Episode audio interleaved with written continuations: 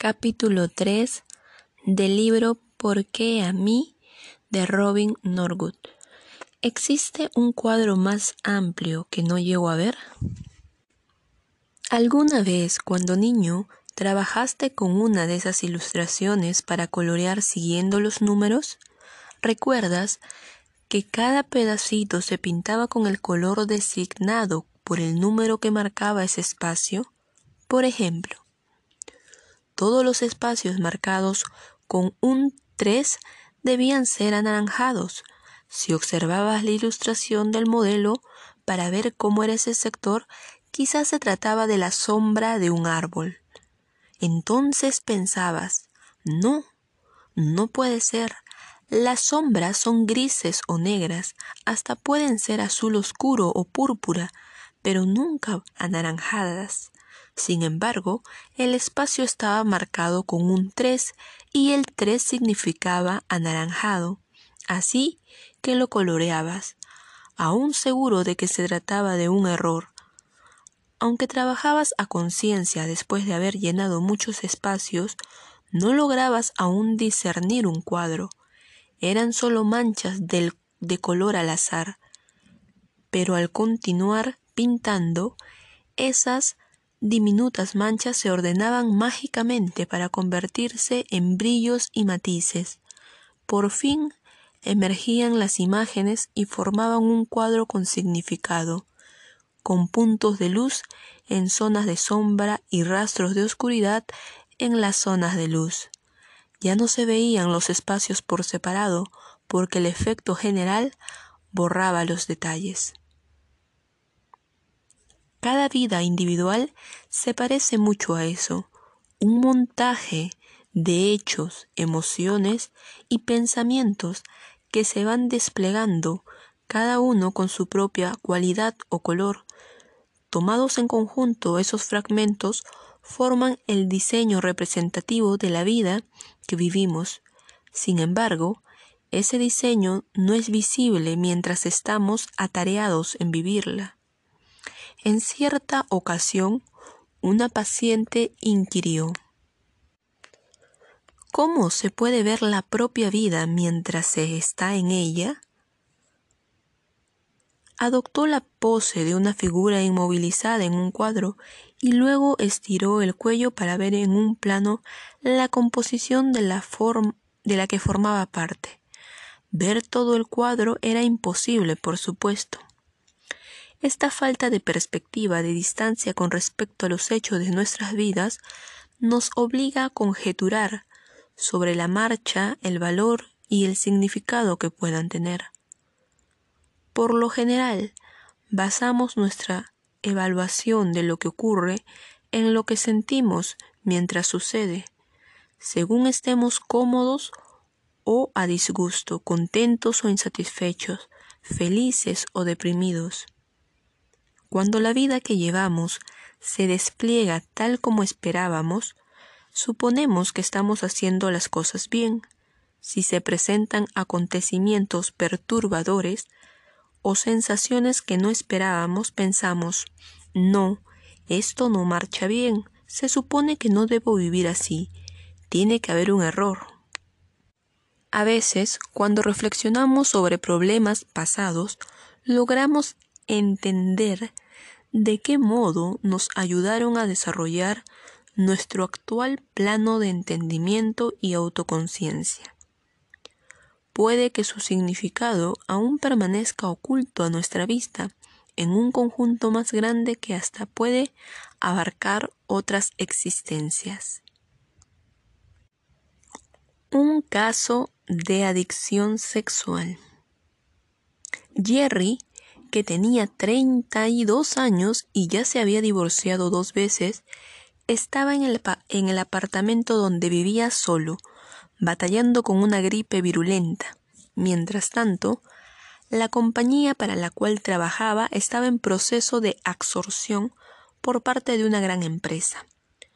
Cuando la fiebre no la abrumaba, Jerry se preguntaba si no lo dejarían a un lado durante la reorganización que se producía en su ausencia. Día y noche mantenía el televisor encendido para que lo distrajera de sus preocupaciones por el trabajo y las mujeres. Su nuevo romance había terminado en un desastre, la última de una larga serie de amantes, ninguna de las cuales llegaba a los veinte años. Se negaba a verlo porque él había fallado varias veces al hacerle el amor. Aunque no era por cierto la primera vez que le sucedía algo así, nunca le había ocurrido tan al comienzo de una relación. Jerry empezó a asustarse. Hasta entonces siempre había podido culpar del fracaso a su compañera. Lo achacaba o algo que ella hubiera dicho o hecho a que la chica no lo atraía a fin de cuentas, pero esas racionalizaciones ya no daban resultado. Descubrió que solo podía hacer el amor a fuerza de fantasías. No toleraba que su compañera hablase, ni que lo distrajera de ningún modo durante el acto sexual. Las muchachas que imaginaba en sus fantasías no tenían rostro y eran cada vez más jóvenes. Al promediar la tarde, un locutor de la televisión anunció un programa sobre hombres víctimas de incesto. Fastidiado Jerry buscó el control remoto para cambiar de canal, olvidando que lo había dejado en la cocina por descuido. Se estremeció por un ataque de escalofríos, abandonó la búsqueda y se enterró entre las mantas. Mientras un psicoterapeuta en el televisor describía la frecuencia con que los niños varones sufren abusos sexuales por parte de sus propios familiares, el terapeuta relacionaba estas experiencias con posteriores problemas para establecer relaciones íntimas y sexuales. Jerry, demasiado débil para levantarse, se irritaba cada vez más con el programa. Mientras tanto, en la pantalla apareció la silueta de un hombre que describió su propia violación a la edad de 10 años por parte de un hermano mayor alcoholizado. Luego comentó que a lo largo de toda su vida había sido incapaz de asociar el acto sexual con sentimientos de amor. Habló de su adicción a la pornografía y sus varios fracasos matrimoniales.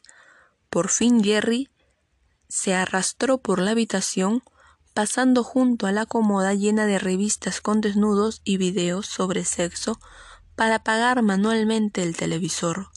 Volvió a la cama. El cuarto estaba silencioso por primera vez en todos los días que llevaba enfermo. Cuando por fin se quedó dormido, soñó con un niño vejado tal y como el hombre como el hombre lo había descrito, pero el niño era Jerry en su infancia y el violador el hombre presentado a contraluz. Al terminar la semana, Jerry volvió al trabajo. Aunque todavía no estaba plenamente recuperado, temía perder el empleo si prolongaba su ausencia. Aún tenía el estómago tan revuelto que no se atrevió a entrar en un bar a la salida del trabajo, como solía hacerlo. Los efectos entumecedores del alcohol le hacían más falta que nunca, porque el sueño del niño y el hombre a contraluz lo acosaba, surgiendo en su conciencia varias veces al día. En cada oportunidad volvía a provocarle escalofríos y náuseas. El sábado en el túnel de lavado de coches, conoció a una muchacha y la convenció de que lo siguiera con su coche hasta el apartamento. Cuando trató de hacerle el amor, la visión apareció súbitamente de nuevo y le echó todo a perder. La jovencita se vistió en el silencio, pero al salir del apartamento comentó, no sin amabilidad, que quizás le conviniera buscar ayuda profesional. Lo que hizo Jerry, que aún no podía beber, fue calmar su malestar con una visita a una librería pornográfica en las afueras de la ciudad. Esa noche Jerry volvió a tener el mismo sueño. De pronto, sin que la cara del niño dejara de ser la suya a esa edad, el rostro del violador se convirtió también en el suyo en versión adulta. Despertó y se sirvió una copa a pesar de las náuseas. Mientras tanto, la visión persistía, acompañada por fuertes sensaciones sexuales. Se descubrió fantaseando que copulaba con una criatura, una criatura silenciosa y dócil, que no podía saber si él era impotente o no. Por fin, cuando todas las sensaciones sexuales se agotaron, Jerry se encontró en el baño vomitando una y otra vez. Después de eso no se atrevió a dormir, temeroso del rumbo que podían tomar sus sueños, lo aterrorizaba no poder calmarse con sexo ni alcohol. Cuando por fin amaneció, Jerry estaba dispuesto a buscar ayuda. Después del último divorcio, un compañero de trabajo comprensivo le había recomendado un terapeuta. Jerry lo llamó por teléfono, casi deseando que por ser domingo no hubiera nadie para atenderlo. Cuando el servicio del contestador le dio una cita para la tarde siguiente, se consoló al pensar que, si la terapia no le servía, siempre podría matarse. La idea no era nueva, por cierto. Durante la primera entrevista, el terapeuta averiguó, mediante un cuidadoso interrogatorio, que Jerry tenía dificultades con el alcohol y le impuso la abstinencia como condición para la terapia. Jerry accedió, sorprendido por su propia reacción de alivio. En la segunda sesión, como ya confiaba en el terapeuta, pudo describirle la visión que lo acosaba. En poco tiempo, admitió su obsesión con las fantasías sexuales y su necesidad de compañeras cada vez más jóvenes y más anónimas. Por sugerencia del terapeuta, inició un programa grupal de 12 pasos para adictos al sexo.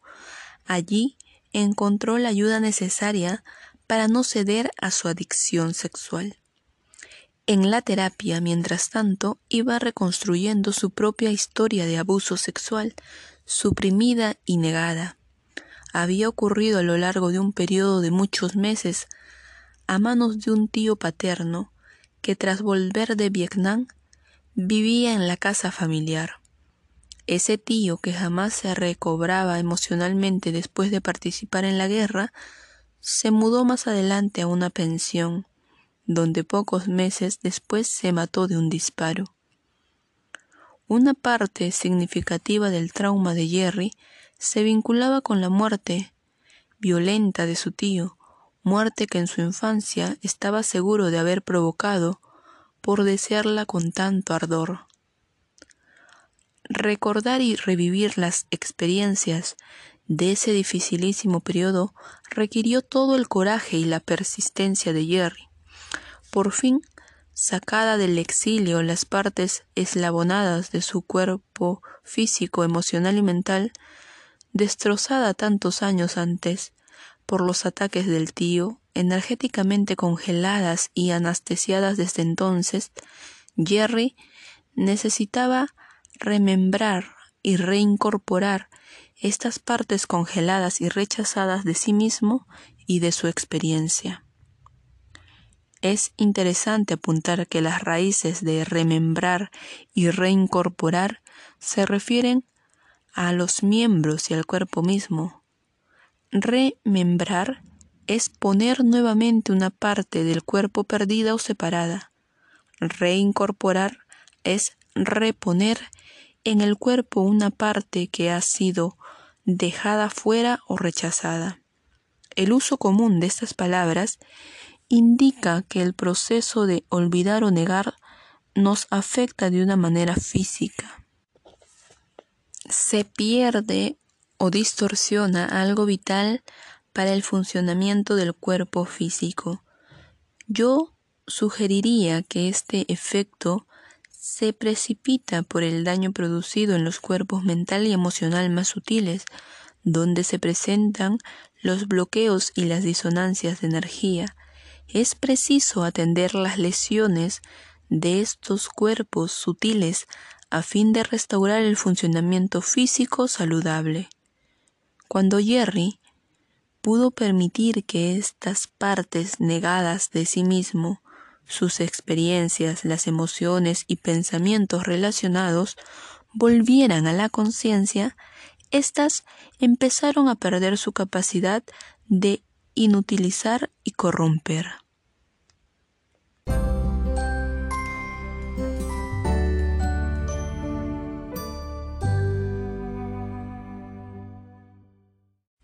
Las raíces de la victimización en el pasado. Pensemos por un momento en Jerry, el adulto que antes de someterse a terapia dependía cada vez más de experiencias sexuales impersonales.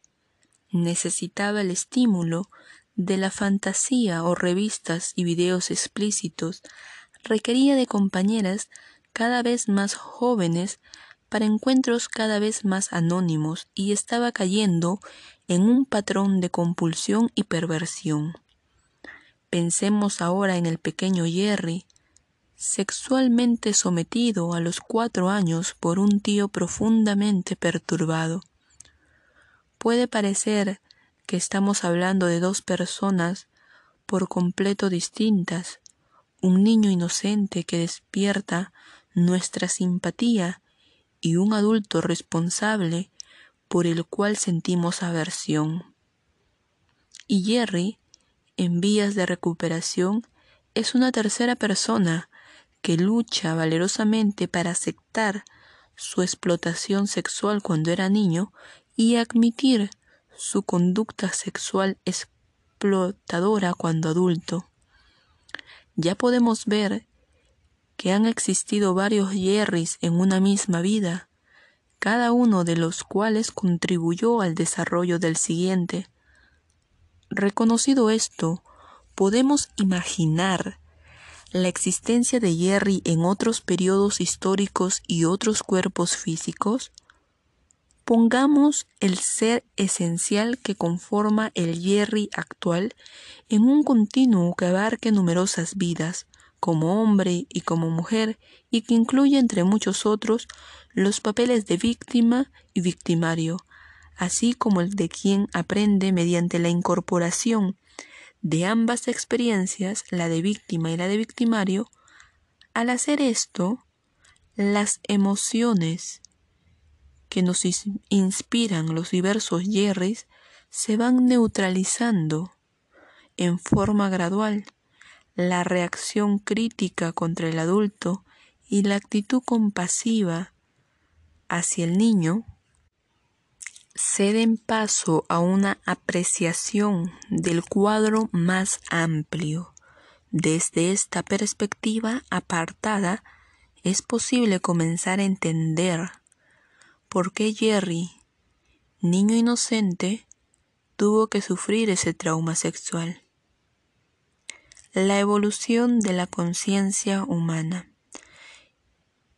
Encarnamos en el plano terrestre a fin de expandir nuestra conciencia. Esto se produce mediante muchas experiencias a lo largo de muchas vidas. Lo cierto es que todos sufrimos maltrato, sexual y de cualquier otra clase, en algún punto de nuestro propio desarrollo evolutivo y cada uno a su vez inflige esos mismos maltratos. En último término, para cada uno es necesario en el desarrollo de su propia conciencia experimentarlo todo. Nuestra larga serie de encarnaciones físicas no se inicia con una conciencia desarrollada, dedicada a los principios humanos más elevados. Debemos forjarnos en el camino a lo largo de muchas encarnaciones, antes de que el cuerpo y la personalidad se conviertan por fin en las herramientas disciplinadas y bien dispuestas de la mente superior o alma, antes de que podamos emplearlos a conciencia para ayudar al prójimo. El viaje es largo. Al principio los instintos animales, los impulsos y apetitos gobiernan nuestra existencia, aunque en esta primera etapa podemos infligir un gran daño, aún no somos realmente capaces de malignidad, no más que el león cuando acecha su presa. Como el león nos limitamos a seguir nuestra naturaleza animal, pero al reunir una experiencia mayor, aprendemos, crecemos, se desarrolla nuestra conciencia y lo mismo ocurre con nuestra posibilidad de elegir. En un sentido espiritual, la principal diferencia entre el reino animal y el nuestro es nuestra capacidad mucho mayor y en constante desarrollo de elegir en forma consciente. Sin embargo, esta capacidad no evoluciona ni se desarrolla por igual entre todos los miembros de la especie humana al mismo tiempo. Iniciamos nuestro ciclo evolutivo en diferentes tiempos y progresamos a diferente velocidad, pero mientras cada uno de nosotros no esté lo suficientemente avanzado, los instintos y los impulsos de nuestro cuerpo, actuando como los de cualquier animal, efectuarán muchas de estas elecciones en nuestro nombre. Cierta vez tuve un paciente cuya conducta impulsiva y agresiva le había causado problemas con la policía. Ahora le esperaba la cárcel. Mientras bebía en un bar, empujó a un hombre que al caer se golpeó la cabeza y murió. Mi joven paciente tenía mucha más fuerza bruta de la que podían manejar sin peligro sus emociones primitivas y su poco desarrollado intelecto libre de malicia pero completamente sometido al vaivén de los apetitos físicos y los impulsos emocionales, era obviamente lo que se denomina alma joven y luchaba por aprender los principios más básicos del autodominio. Aun cuando sus actos provocaran la muerte de una persona, como el Leni, no irradiaba maldad, sino una especie de desventurada inocencia infantil. Todos nos iniciamos como almas jóvenes, al frente se extiende el largo viaje hacia una plena conciencia humana. Esotéricamente se nos conoce en esta temprana etapa como humanidad infantil, al igual que los niños estamos en las primeras etapas del desarrollo físico, emocional y mental. También como ellos, nuestras primeras exploraciones del mundo físico se ven limitadas, en gran medida por el grado de dolor que podamos tolerar en nuestro propio cuerpo. Nuestra capacidad de empatía se va desarrollando a lo largo de milenios de sufrir e infligir sufrimiento por turnos, hasta que se desarrolle esa capacidad. Lo único que nos impide hacer daño a otros es la posibilidad del castigo. Como los niños que van madurando debemos evolucionar en conciencia hasta que las restricciones de nuestra conducta sean más internas que externas. Los niños suelen ser crueles entre sí y para con animales e insectos a menos que sean sometidos a restricciones o reciban una cuidadosa enseñanza. Pero el motivo real es que están progresando por una temprana etapa de desarrollo en su propia evolución de conciencia, lo que parece expresión de crueldad a la conciencia madura de un adulto es en muchos niños simple curiosidad no entibiada por la compasión. Es interesante apuntar que John Muir y Joseph, dos grandes naturalistas, citan en sus autobiografías que en su niñez solían tratar con crueldad a los animales. Hacia los 21 años, en general, somos lo bastante maduros como para expresar el nivel de conciencia que nos han impartido las experiencias de vidas previas, cualquiera que sea. Este nivel de conciencia varía mucho entre un individuo y otro, según lo que haya sido alcanzado durante las encarnaciones previas. Por ejemplo, La consideración de un individuo por la soberanía física, emocional y mental de otro ser humano no se puede inculcar simplemente mediante una educación que ponga énfasis en los conceptos humanitarios. Las mismas palabras educación deriva de educer, traer a la superficie algo que ya está allí, a menos que la persona haya alcanzado ya esa capacidad de respeto a través de las experiencias de otras vidas, la educación no puede despertarla.